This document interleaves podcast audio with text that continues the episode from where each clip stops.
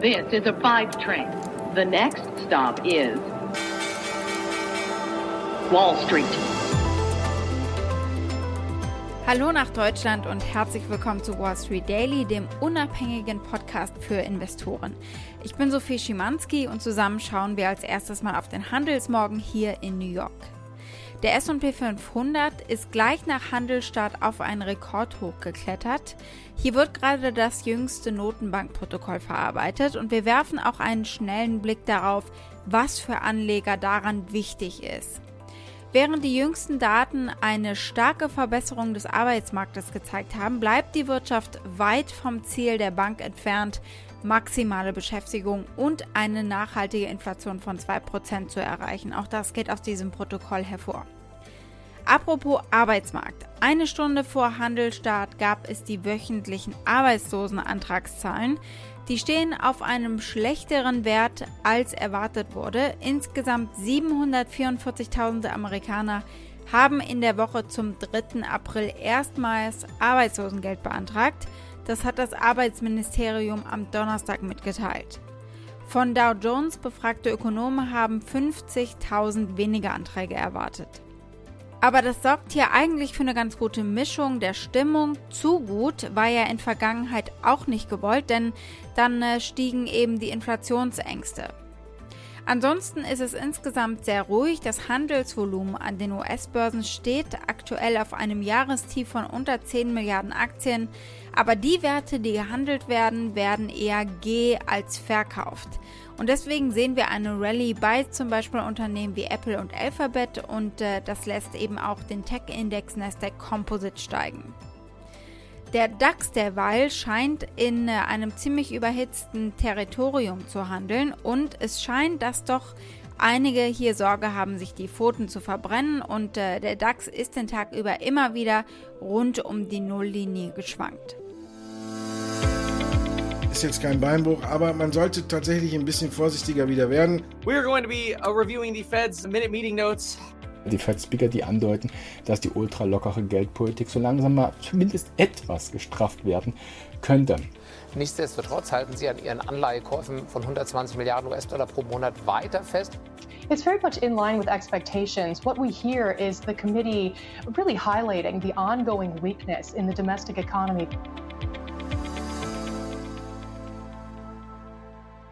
Das sind die konkreten Stichworte und die Themen, die wir uns heute anschauen, sehen so aus.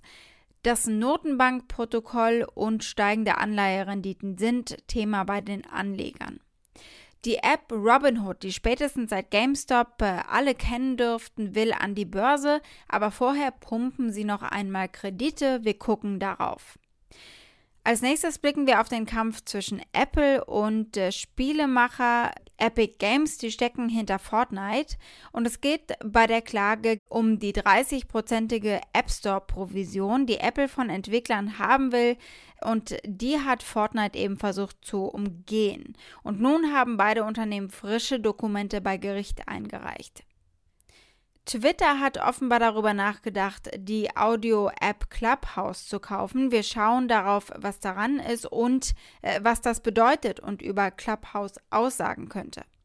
Die Aktie des Tages hat gerade mal einen Handelstag hinter sich und ist heute in den zweiten gestartet. Die Rede ist von Sensorenbauer und Autozulieferer Innovis Technologies.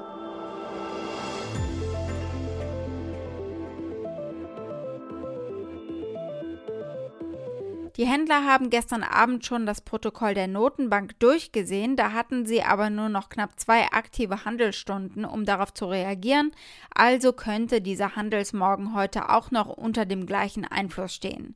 Schauen wir kurz auf die Fed Minutes von gestern Abend. Das Protokoll weist darauf hin, dass es wahrscheinlich noch einige Zeit dauern wird, bis die Bedingungen erfüllt sind, das Anleihenkaufprogramm zum Kauf von Vermögenswerten in Höhe von 120 Milliarden US-Dollar pro Monat zurückzufahren. Die Notenbank sagte auch, dass der jüngste Anstieg der Renditen für Staatsanleihen einfach die verbesserten wirtschaftlichen Aussichten widerspiegelt. Eine kleine Anmerkung an dieser Stelle von mir. Steigende Renditen bedeuten am Ende nichts anderes, als dass ein höherer Anreiz nötig ist für jemanden, der sein Geld in Anleihen steckt und nicht in den Aktienmarkt. Die Nachfrage ist äh, gering nach Anleihen und so fallen die Preise und die Renditen ziehen eben im Gegenzug dazu an. Und das passiert, wenn Leute ihr Geld nicht in erster Linie sicher parken wollen, sondern rentabel, weil sie an Wachstum glauben. Das neben höheren Inflationserwartungen steckt hinter dieser Erklärung der Notenbank. Und während sich die Wall Street zunehmend Sorgen um die Inflation macht, sieht die Notenbank diese Risiken als ausgewogen an. Später heute spricht übrigens Jerome Powell noch beim Internationalen Währungsfonds.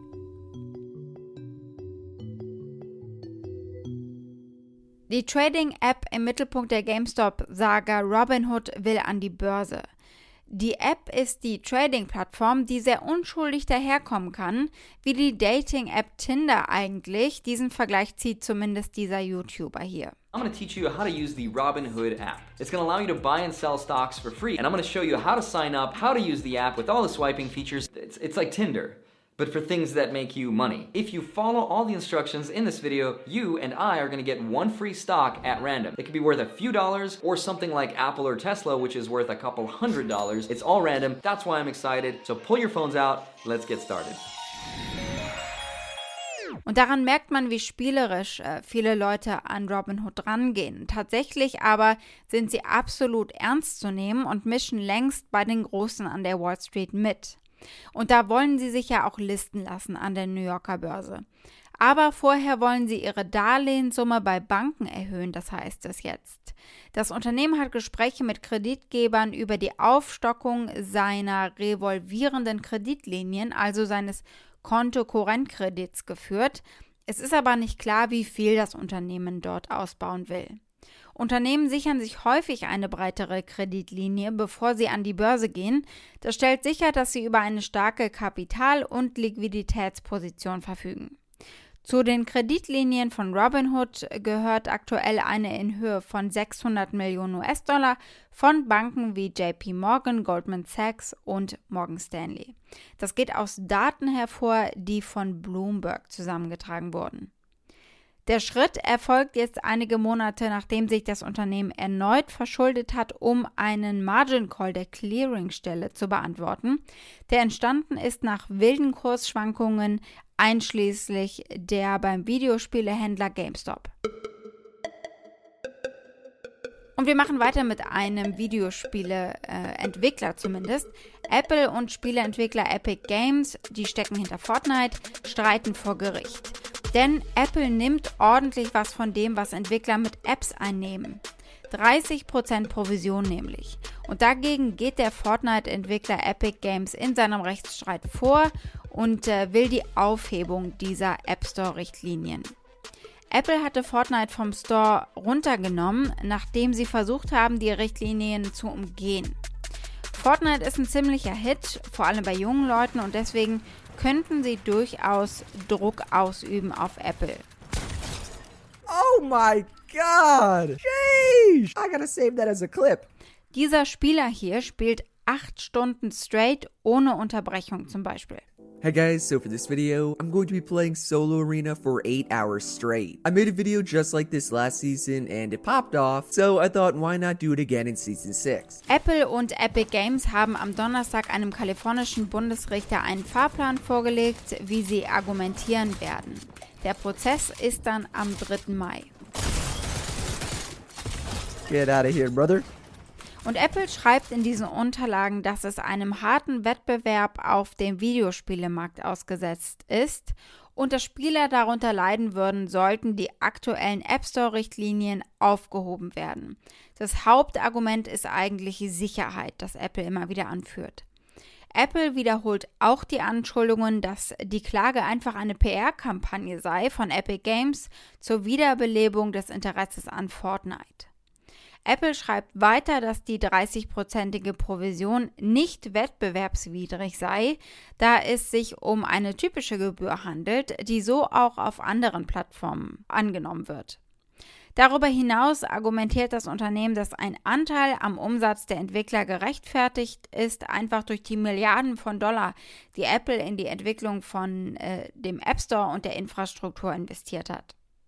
Epic hatte von seiner Vertragsbeziehung mit Apple erheblich profitiert, heißt es in dieser gerichtlichen Stellungnahme. Epic hat tausende von APIs verwendet, um Spiele für iOS-Benutzer zu entwickeln. Epic auf der anderen Seite wird in etwa so argumentieren. Apple will die Kosten erhöhen für Verbraucher, etwas anderes als iOS zu nutzen. Apple steuere außerdem die einzige Möglichkeit, Software über den App Store auf einem iPhone zu installieren. Sie seien also so wie der einzige Gatekeeper ein Nadelöhr und durch das kommt eben nicht alles an Wettbewerb durch. Apple entfernt Apps aus geschäftlichen Gründen unter dem Vorwand der Sicherheit, sagt Epic. Da einige Entwickler aufgrund dieser 30-prozentigen Gebühr von Apple beschlossen haben, die Preise für iPhone-Software und ihre Spiele zu erhöhen, zahle am Ende der Verbraucher mehr und äh, Fortnite sei eben nur ein Beispiel dafür. Also es ist ein Kampf der Giganten. Dann gibt es weitere News für Apple. Laut dem japanischen Nikkei-Nachrichtendienst verzögert Apple die Produktion von MacBooks und iPads aufgrund des Mangels an Computerchips und anderen Komponenten. Der Mangel hat die Produktverfügbarkeit für Verbraucher noch nicht beeinträchtigt. Und selbst wenn, macht es den Run auf die Produkte wahrscheinlich nur noch größer, vermute ich. Blicken wir als nächstes auf Twitter. Twitter hat offenbar mit dem Gedanken gespielt, die Audio-App Clubhouse zu kaufen. Twitter hat in den letzten Monaten dazu Gespräche geführt, um die Audio-App Clubhouse zu einer Bewertung von 4 Milliarden US-Dollar zu kaufen. Das berichtet Bloomberg News unter Berufung auf mit der Angelegenheit vertraute Personen. Die Diskussionen sind aber offenbar ins Stocken geraten. Weder Twitter noch Clubhouse haben das bislang kommentiert, aber es zeigt, was passieren könnte und welche Spieler Clubhouse im Visier haben. Clubhouse sucht also definitiv Investoren oder Käufer, nachdem die Gespräche mit Twitter nicht fortgesetzt wurden. Clubhouse ist nicht mal ein Jahr alt, hat aber bereits für ordentlich Trubel gesorgt. Etablierte Social-Media-Unternehmen haben schnell an ihren eigenen Versionen von Clubhouse gearbeitet, einschließlich Twitter. Facebook arbeitet ebenfalls an einem Abklatsch und LinkedIn und Slack Technologies von Microsoft haben ebenfalls erklärt, dass sie an einer ähnlichen Funktion für ihre Netzwerke arbeiten.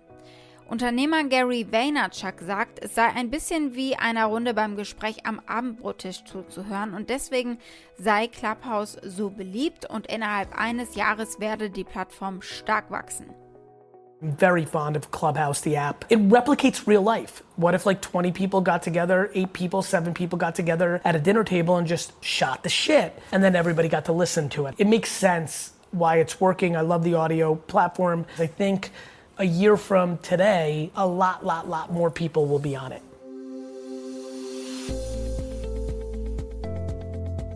Die Aktie des Tages hat gerade mal einen Handelstag hinter sich und ist heute in den zweiten gestartet. Die Rede ist von Sensorenbauer und Autozulieferer Innovis Technologies. Die sind an ihrem ersten Handelstag nach Börsengang gestiegen, 15% Das war jetzt kein bahnbrechendes, aber ein sehr solides Börsendebüt. Das in Tel Aviv in Israel ansässige Unternehmen ging mit einer SPEC an die Börse. Die Fusion mit der börsennotierten Blankocheck-Firma Collective Growth Corporation brachte 371 Millionen US-Dollar ein. Der 2016 entwickelte LiDAR-Sensor von Innovis bietet selbstfahrenden Fahrzeugen eine dreidimensionale Sicht auf die Straße. Fun Fact an dieser Stelle: Self-Driving Car King Elon Musk, der CEO von Tesla, ist ein lautstarker Kritiker von Leider, bezeichnet es als Narrenidee und jeden, der sich auf die Technologie verlässt, zum Scheitern verurteilt. Alle Fahrzeuge von Tesla haben derzeit nur einen nach vorne gerichteten Radar, der an der Vorderseite des Autos versteckt ist. Innovis CEO gibt ihm aber Credit und vor allem Zeit. Er habe vor fünf Jahren die richtige Entscheidung getroffen. Damals war kein LiDAR verfügbar und er musste ja ein Produkt auf den Markt bringen. Das sagt der Innovis CEO Mer Kailav. Die einzige Möglichkeit für Tesla wirklich vollständig selbst zu fahren ist mit einem LiDAR und äh, er sei sich sicher, dass Musk diesen Schritt irgendwann machen wird, hin zu LiDAR-Technologie. Actually, the Tesla cars are not full autonomous, meaning that the driver is still asked to engage if anything goes wrong and look on the road and hold the wheel. In order to really get confidence, you need to add another type of sensor that can give redundancy and not be blinded by a single point of failure. So, you know, five years ago, there was no LiDAR that uh, Elon Musk could have adopted in order to bring it to the market. That reality has changed.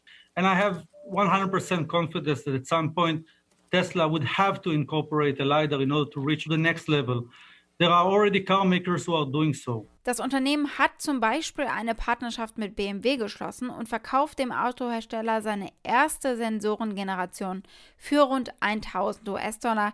Sie arbeiten aber an diesem Preis und wollen ihn auf lange Sicht äh, auf unter 100 Dollar bringen. Innovis wird die Produktion in seinem Werk in Michigan hochfahren, um die boomende Nachfrage der Autoindustrie nach LiDAR-Technologie eben zu befriedigen. Innovis geht davon aus, dass der Umsatz von rund 9 Millionen US-Dollar in diesem Jahr auf rund 237 Millionen US-Dollar im Jahr 2024 steigen wird. Und für dieses Jahr, also für 2024, wird dann auch der erste bereinigte Gewinn prognostiziert. Innovis ist übrigens schon der fünfte Hersteller von LiDAR-Sensoren, der kürzlich über einen Spec an die Börse gebracht wurde.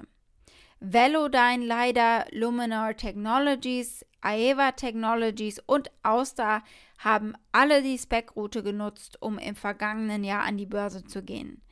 Der Rivale AI plant innerhalb der kommenden Wochen an die Börse zu gehen und Anleger scheinen einen Appetit auf diese Aktien zu haben. Wall Street. Das war's mit Wall Street Daily für heute. Für Fragen oder Vorschläge erreicht ihr mich via E-Mail unter wall-street-daily at mediapioneer.com. Damit wünsche ich euch einen schönen Abend. Bis morgen, eure Sophie.